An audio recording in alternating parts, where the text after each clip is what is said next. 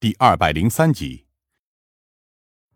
事实证明，洛宾的担忧不无道理，因为孙和确实在死前的那天给我们打了电话，几乎泄露了他们宿舍所犯下的一切罪孽。最终，洛宾也开始铤而走险，在电话中假装说自己已经醒悟了过来。现在已经发现了杨宇杀害其他同伴的证据，让孙和立刻赶回宿舍。对于骆宾，孙和的戒心并不如杨宇这般，而且他当时也几乎已经走投无路，而他的下场便是被杀掉在了那条被称为捷径的废弃仓库中。骆宾用拙劣的方式掩盖了自己的行踪，然而当时我们却没有怀疑到他的身上。至此，幺零三号宿舍里只剩下洛宾和杨宇两人。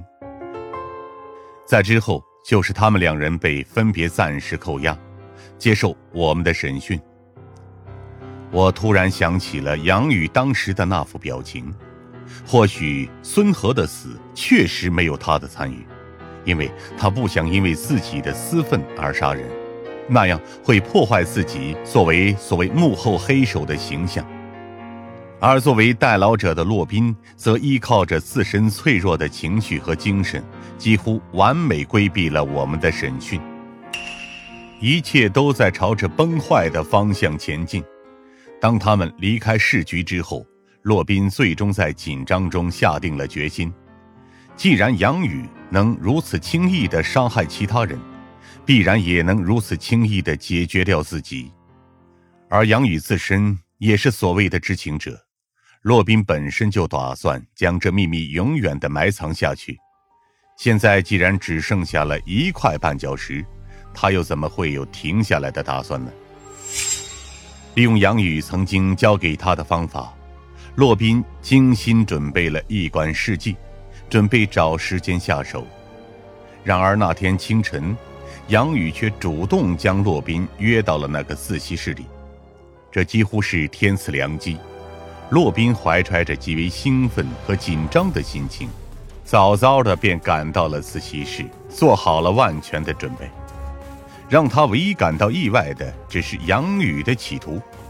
他平静的和洛宾说明自己打算出去坦白这一切，认为这一切已经失去了意义。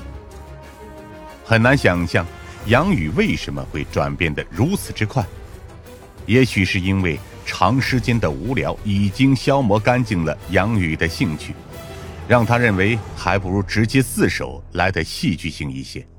又或者是他真的受到了那些生命哲学类书籍的影响，开始重新审视起了自己的所作所为。总而言之，杨宇准备退出了。只可惜，这是他最后的清晨。当杨宇说完这些话。转身过去打开书时，洛宾直接将针管插进了杨宇的后颈之中。他到现在都不知道，为什么当时杨宇没有反抗，也没有做出挣扎，只是静静的低下头，随后便就此死去。而洛宾则立刻逃了出来，临走前还不忘将自习室的大门锁起来，以免杨宇的尸体被第一时间发现。完成了这一切，洛宾已经彻底掩埋了这个秘密。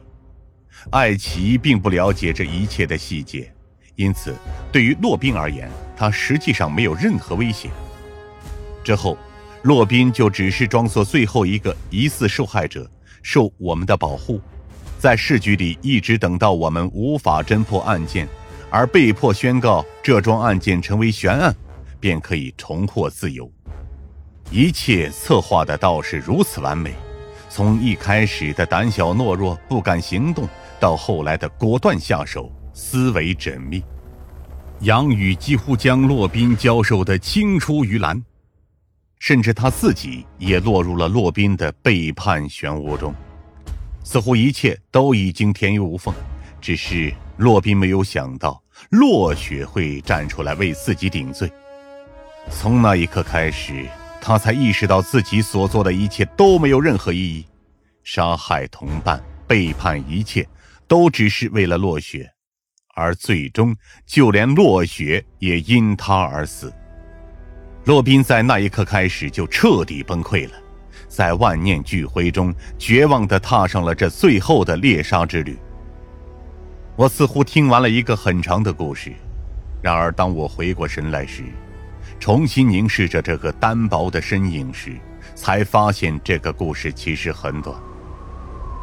这只是一个关乎一个年轻人偏执扭曲的感情引发的一系列背叛的故事而已。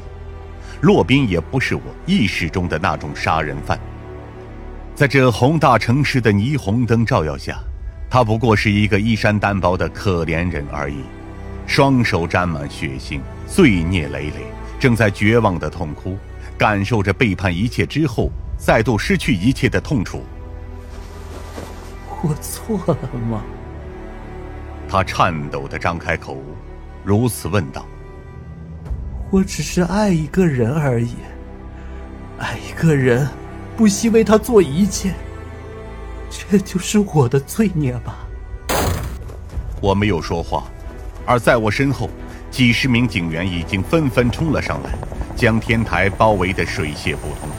而在洛宾的身后，一架直升机也已经升了起来。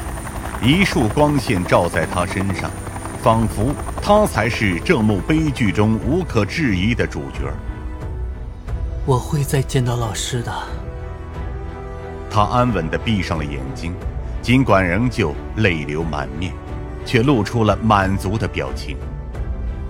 就算在另一个世界，我的爱也不会有丝毫的衰退，我依旧会继续着我的追逐。